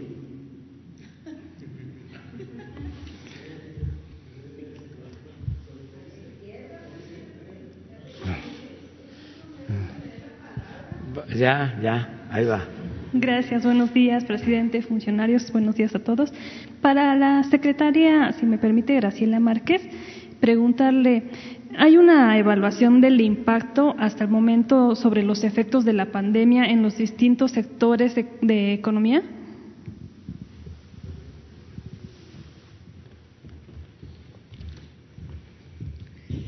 Como sabe, la Gracias por la pregunta. Como sabe, la frecuencia con la que tenemos eh, información es eh, trimestral para el caso del Producto Interno Bruto. Para otros indicadores podemos tener información con, frecuencia más eh, eh, menor, con una menor frecuencia. El, dato, digamos, que, más eh, nos acerca justamente nos los proporciona el IMSS. Seguramente usted conoce las cifras que se dieron a conocer el día 12 a las 12. Pero además de las cifras de empleo, tenemos cifras de exportación. ¿Qué, es lo que les puedo decir ahora sin mostrarles la gráfica que, tengo preparada, pero que la tengo en la mente? Y es es una cifra de exportación donde tanto las exportaciones de actividades esenciales como no esenciales ha disminuido y ha disminuido desde febrero, porque como ya les había comentado en algún momento aquí, el impacto de la crisis en el sector exportador es previo a la llegada incluso del COVID o del primer enfermo detectado en México y tiene que ver con las perturbaciones en el mercado internacional. Entonces, hemos registrado una caída en las exportaciones, pero al mismo tiempo aquí también se ha eh, reportado, lo reportó el presidente de la República, un aumento en las eh, remesas. Entonces, lo que estamos viendo es que son, efectos, sí, de un impacto a nivel sectorial. Eh, también lo que estamos esperando, no tenemos las cifras, pero estamos esperando, es que aquellas actividades que vieron suspendidas eh, su, su operación, pues seguramente van a ser más afectadas. Eh, tenemos también reportes de turismo, de ocupación hotelera, de eh, la industria aeroespacial, entonces, eh, perdón, aeroespacial, aeronáutica. Entonces, lo que estamos esperando es que aquellas actividades no consideradas no esenciales tengan el mayor impacto. actividades, por ejemplo, como el comercio, que se mantuvo abierto y ahí nos dan las cifras el ANTAD, eh, puedan no estar tan afectadas, dado que han mantenido sus actividades en todo el territorio nacional. Eh, cuando tengamos las primeras ya cifras de PIB que serán eh, para, el, para, el, segundo trimestre, ahí podremos hacer un, un seguimiento más puntual. Lo que sí estamos esperando, pues, es que un cierre, una suspensión de las actividades, necesariamente nos va a llevar a una contracción. Eso es por la parte interna y por la parte externa, pues también estamos viendo un decrecimiento del comercio muy significativo. No solamente es la perturbación de las cadenas de valor, sino también la caída en la demanda de las exportaciones. Afortunadamente tenemos una, eh, una relación comercial con Estados Unidos que no solamente es de manufactura, sino también es de productos agropecuarios. No se ha detenido el flujo ni de tomates, ni de berries, ni de otros productos agropecuarios que exportamos y eso va a mitigar la caída que tengamos en términos de exportación, pero estamos esperando efectivamente que haya que haya una contracción. Por otra parte, hay, como aquí lo hemos mostrado, una inyección de recursos muy importantes al mercado interno que hará que el consumo tenga eh, un mejor comportamiento si eh, comparado a lo que hubiera pasado si no hubiéramos tenido esta, importante inyección de eh, de crédito, de apoyos a las empresas, a las familias, a los trabajadores. Entonces, por el lado del consumo, estamos esperando que haya una contención de los efectos. Por el lado de las exportaciones, pues sí vamos a tener eh, un efecto contractivo y em, por el lado de la inversión extranjera, efectivamente tuvimos un crecimiento de 1.7 para el primer trimestre, pero el efecto del COVID en inversión extranjera pues va a ser más fuerte eh, de lo que eh, más fuerte en el, segundo trimestre que en el primero. Pero les estaremos reportando. Voy a prepararle una nota al presidente general cuando ya tengamos más, más indicadores. Muchas gracias. Mire, sobre los eh, indicadores económicos, que es importante, vamos a este, darles eh, eh, tema de crítica a nuestros adversarios. Les voy a dar algunos datos para que los refuten y saquen los datos malos y así este se pueda enriquecer el debate y es interesante porque la mayoría de los expertos apuesta a que nos va a llevar el tren. Entonces, yo sostengo que no, que vamos a salir, porque le tengo mucha fe al pueblo y le tengo mucha fe a nuestra estrategia de no permitir la corrupción y de actuar con austeridad. Y pienso que con esa fórmula podemos enfrentar cualquier adversidad, cualquier crisis. Pero, por ejemplo, vamos a los datos. Les fallaron los pronósticos de que iba a caer hasta cinco puntos la economía en el primer trimestre. Cayó 1.6. No esperaban el aumento en las remesas. Se quedaron con los ojos cuadrados, sorprendidos. Cuatro mil millones de dólares en el primer trimestre. Perdón, en marzo. Es el mes eh, en toda la historia de más remesas y ya habíamos empezado a padecer del coronavirus. Cuatro mil millones de dólares. Inversión extranjera, primer trimestre, más de 10 mil millones de dólares, 1.7 de incremento en términos reales. Hasta el día de ayer, la recaudación de enero al 21 de mayo, 3.5 el incremento con relación al mismo periodo del año pasado.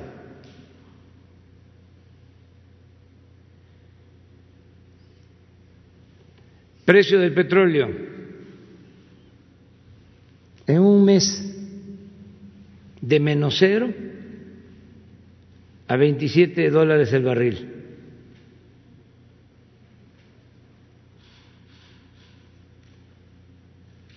Depreciación del peso de 25 pesos por dólar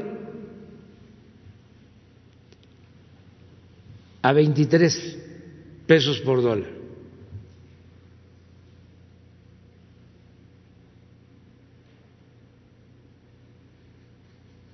De modo que ahí vamos. Se va avanzando.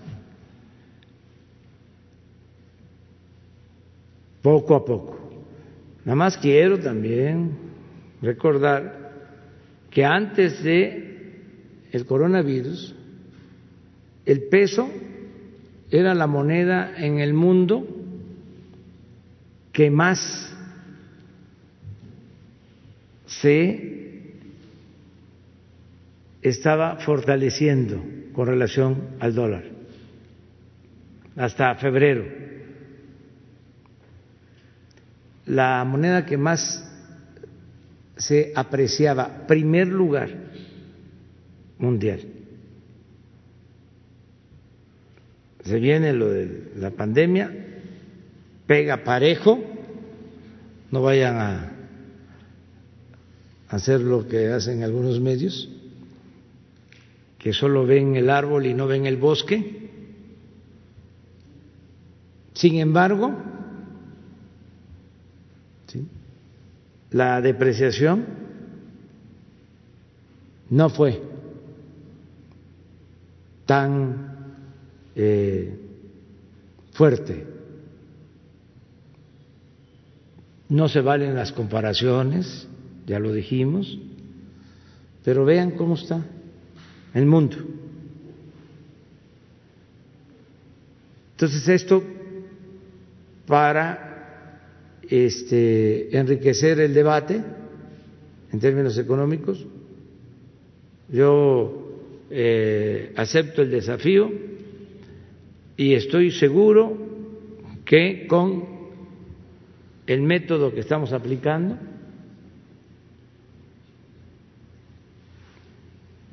con el método que estamos aplicando, vamos a poder sortear eh, la crisis. Dicen también que va a ser imposible que este, no nos endeudemos. Vamos a esperar, vamos a esperar. Estamos haciendo todo para ahorrar, aún más para evitar la corrupción, para eh, recuperar recursos, las deudas. Imagínense cuánto eh, se debía al SAT por influyentismo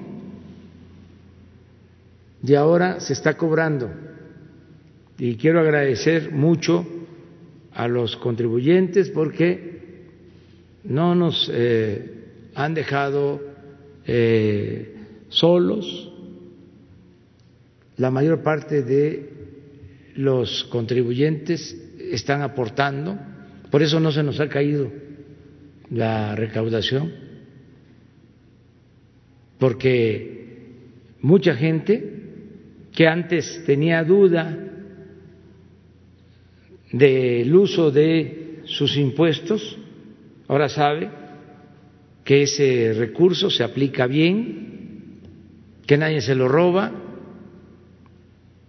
y también ya los que tenían privilegios y que eh, evadían, ahora ya saben que eh, no hay impunidad y que todos tenemos que portarnos bien y todos cumplir con nuestras responsabilidades. Ya no es de que estoy bien parado, eh, conozco al hermano de la tía, de la prima, del que está ahí, muy cerca del presidente, y por ahí le voy a llegar, como decían antes, en el argot de la politiquería, me voy a colar. Ya no se puede eso, ya se acabó todo eso. Es otro este, gobierno completamente. Muy bien, vamos contigo.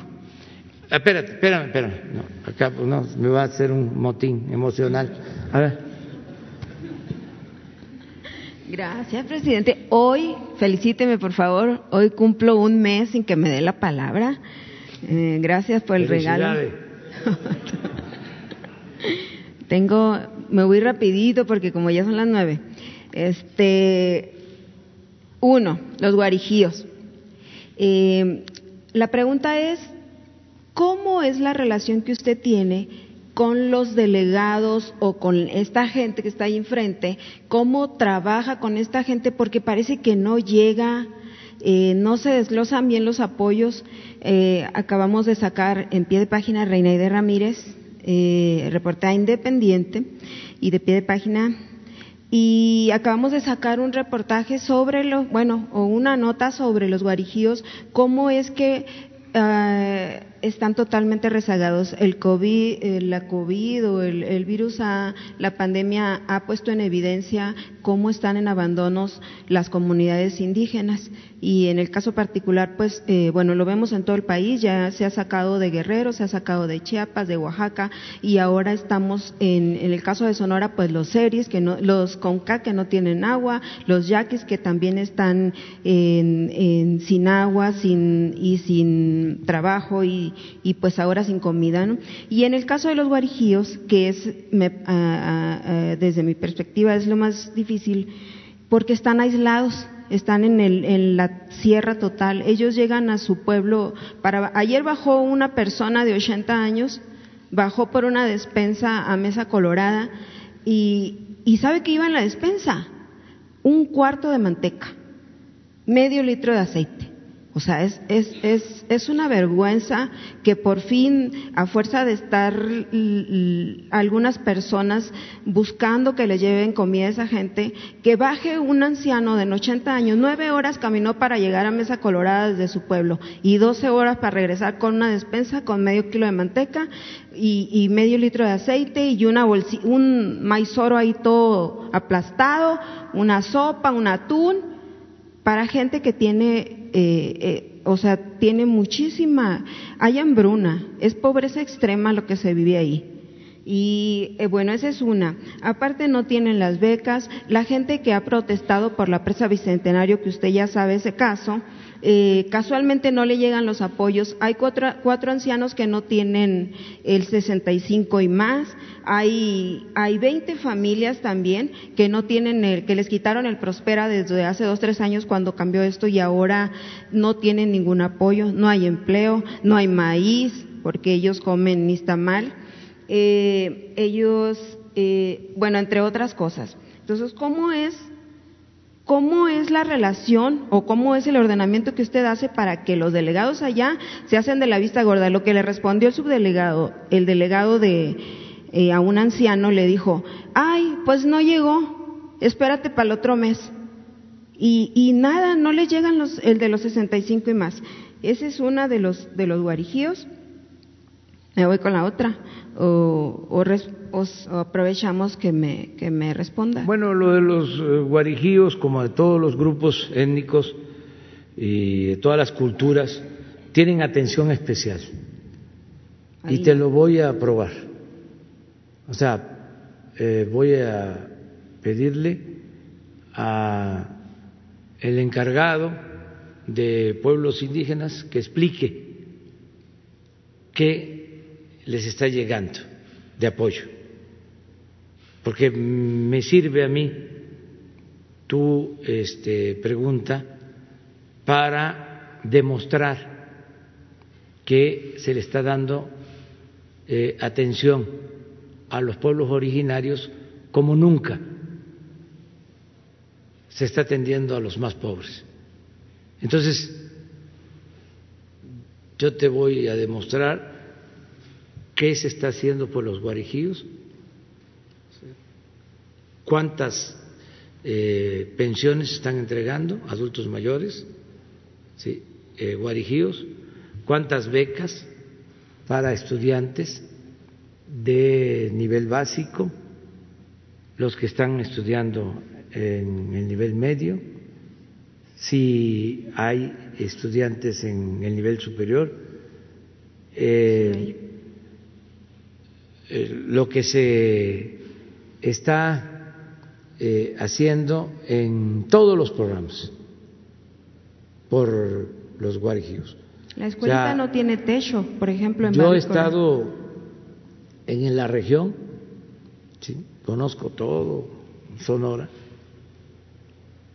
a lo mejor más que Tiene que ir a este, Babícora, porque ahí se llega a burro Sí, o pero helicóptero. he llegado a todas las cabeceras municipales de Sonora y hace poco estuve en comunidades, ahí donde está la presa. Pilares, Que por cierto ya se terminó, presidente, y nunca Sí. hicieron la consulta. Hay un amparo y. Ya y- se terminó y se- no se respetó ni el se gobierno llegó federal a ni el un gobierno acuerdo, del Estado. se llegó a un acuerdo porque hace falta esa presa, porque sin esa presa este, hay inundaciones constantes en la región, entonces era una obra importante, indispensable, pero yo le voy a pedir a Jesús, nos ponemos de acuerdo un día que estés aquí para que eh, se dé a conocer todo el plan para Ceris, Guarijíos, Mayos, Los mayos. los mayos. Yaquis, ¿sí? todo lo que se está este, llevando a cabo y lo que se va a hacer, por ejemplo, con los pueblos yaquis.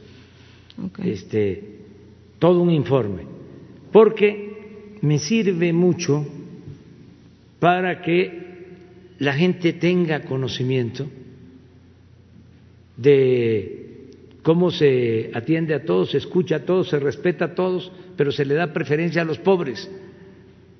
O sea, nosotros no somos demagogos. No puedo estar diciendo que primero los pobres y eh, no eh, actuando de manera consecuente. Así es. O sea, no podría yo dormir, tendría yo problemas con mi conciencia, porque Pues lo que digo estimo más importante en mi vida es la honestidad.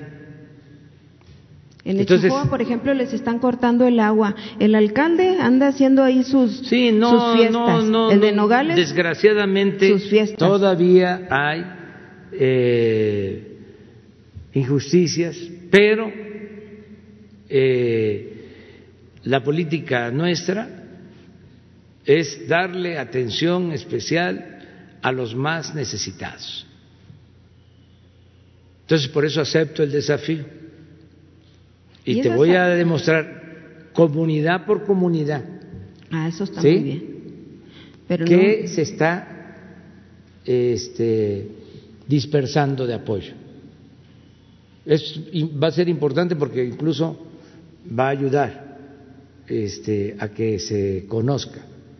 Y esta gente, fíjate que son servidores públicos ejemplares eh, que eh, son los que me ayudan y así como ellos hay cientos, miles de servidores públicos muy comprometidos. Pues los de Sonora no se crean sí, en Sonora. dan mucho el ancho allá. En Sonora hay gente muy buena, este, servidores públicos que mm, han estado luchando. Eh, se me viene eh, a la memoria mucha gente, mucha gente, mucha gente. Tengo en la cabeza mucha gente en Sonora que está trabajando. La alcaldesa de Hermosillo, por ejemplo, insiste en vender el... ya, no, ya, se acordó que eso no. Pues sí, pero ella insiste en vender el, el, campo eh, deportivo. ya tú me lo preguntaste, ya te respondí. Vamos a atender eh, la pavimentación de las calles de Hermosillo. Es un compromiso que hice aquí, se va a cumplir. Ya tiene la instrucción el secretario de Desarrollo Urbano, Román Meyer. No solo tiene la instrucción, tiene los recursos para hacerlo y para que este, haya equilibrios, porque conozco todo lo que sucede en las regiones de México y también la idiosincrasia, eh, los celos y los sentimientos que son propios de todos los mexicanos, de todos nosotros. Este, así como se le va a dar ese trato a Hermosillo, se le va a dar también el mismo trato a Obregón sí, porque ya estaban preguntando. Al municipio de Cajeme. Ya querían decir que iban a vender el, el estadio también para ver si así. Vamos a este, también ayudar, vamos a seguir apoyando a todos, a todos. bueno, ya. No, pero quedamos lo, de Notimex. Emplazados.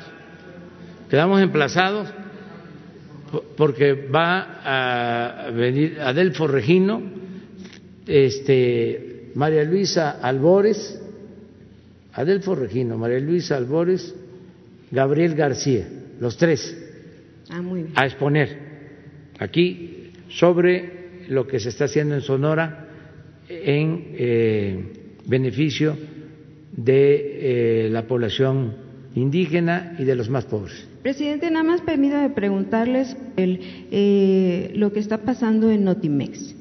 ¿Por qué usted permite que, si ya hay un, hay un, la Secretaría del Trabajo, hablando ahorita de Luz María Alcalde, ya emitió una, que respete la huelga, acabamos de ver que, no se está respetando la huelga, con perdón del compañero, usted acaba de responder preguntas aquí para Notimex, y no respeta a la señora la huelga y usted lo está permitiendo. ¿Por qué lo permite empezando? Yo soy este es una ilegalidad, no soy respetuoso de la libertad. Soy respetuoso de la libertad. Soy partidario de que todo mundo se manifieste, se exprese con absoluta libertad. Yo creo en el desarrollo con libertad. Por eso también soy demócrata, por la libertad creo en el bienestar de la gente con libertad. O así como no quiero que haya bienestar eh, con dictaduras, así también no quiero que haya eh, bienestar sin libertad. Pero aquí el punto es el uso de los recursos públicos para atacar reporteros o adversarios. Notimex, ahí se tiene que ir este, resolviendo. Además, este eh, periodistas, mujeres y hombres inteligentes, con imaginación, con talento, ¿Cómo no lo van a poder resolver el problema? ¿Para qué me voy a meter yo? Pues usted es el presidente, usted la puso ahí. Pero este hay instancias si hay inconformidad que se acuda a esas instancias. Ya se acudió y no las respeta. Es que eh, se tiene que escuchar a todas las partes. O sea, no y la va a tampoco este, alarmarnos si hay polémica. Lo único que no se vale es el insulto. Así es. Eh, afectar. Y eso hace, presidente, con las personas Pero eso es lo que tú sostienes y No, por no, el no, otro lado. no lo sostengo eh, yo. Las, las personas que se han visto afectadas, Sí, a que les ha inventado pero, hasta violaciones, ejemplo, ha, acusado a personas hasta de violación. Eh, no sé, usted no le tú crea. estás acusando, o mejor No. dicho, estás cuestionando a la directora. Sí, bueno, no la cuestiono. Yo le, yo De- soy el mensajero, como dice Carmen, porque luego, sí, eh, usted no le crea a Signalab, no los conoce. No le crea al, al artículo 19, no hay problema. Pero a Carmen Aristegui no le cree. Lo que, los, los que testimonios que está pasando, creo- los ataques que está recibiendo Así por haber expuesto este caso. Le creo a todos y le creo a este, la directora de Notimex también. No me diga. Fíjese. Está bien lo que se está haciendo con el sindicato. Y pero... a Carmen Aristegui y a todos les creo. Entonces, ¿qué va a pasar? Ahí Pues, va- eh, está tiene usando los que recursos llegarse a un acuerdo. Tiene que llegarse a un acuerdo. A lo mejor va a pasar tiempo, pero todo se arregla. Y nada por la fuerza, ni a gritos, ni a sombrerazos, ni mucho menos a insultos, con insultos.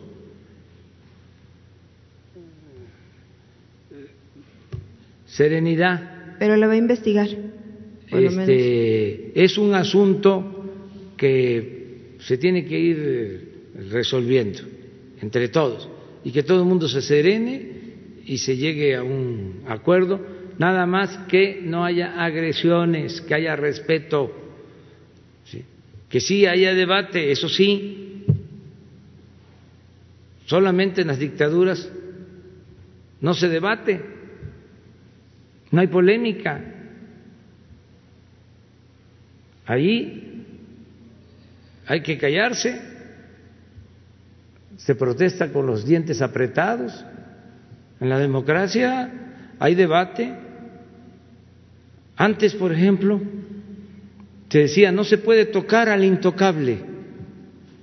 Ya eso ya pasó a la historia. Critican al presidente. El presidente de vez en cuando también este, hace sus este cuestionamiento eh, o ejerce su derecho de réplica, pero no es para este, que haya enconos, nada de odio, nada de odio. Hacer a un lado eso. Presidente, pero ese caso sí es serio, porque Sí, es se, están usando recursos públicos según lo que han detectado estas Pero no estas creo yo que eso esté sucediendo. Bueno, pero o sea, sinceramente es eh, una confrontación este, de posturas. Entonces ya se va a a arreglar, ya se va a arreglar. Este, y no está mal también que haya debate. Estos son los momentos de eh, más análisis, de más reflexión. Si vamos a, hacia una nueva normalidad, que sea sobre otras bases. Antes, ¿qué pasaba? Sentaban a una persona en el banquillo de los acusados y le tundían. Y la persona no podía defenderse. Habían campañas de linchamiento político, de desprestigio, guerra sucia, destruían a adversarios de esa manera. Ahora no es así. Ahora el que está ahí sentado en el banquillo, eh, primero pues no se sienta, se para y se defiende Pues sí. y se manifiesta y argumenta y unos lo defienden, otros no. Y todo eso pues es normal en una democracia. La única cosa que no hay que permitir son las bajezas, las groserías, los insultos, el eh, ofender Y eso sí, ya se lo de dijo. manera vulgar. Eso ya se lo dijo a ella porque hace unas campañas muy feas, presidente. En general, todo mundo debemos de eh, portarnos bien. Te vas a quedar por el lunes, ya, Ya, ahí Gracias. quedamos. Pero ya, este, eh, eh, aceptamos el emplazamiento para dar a conocer lo que se está haciendo en beneficio de las comunidades. Gracias. Sí, muchas gracias. El lunes, pero luego se quejan de la sin lista.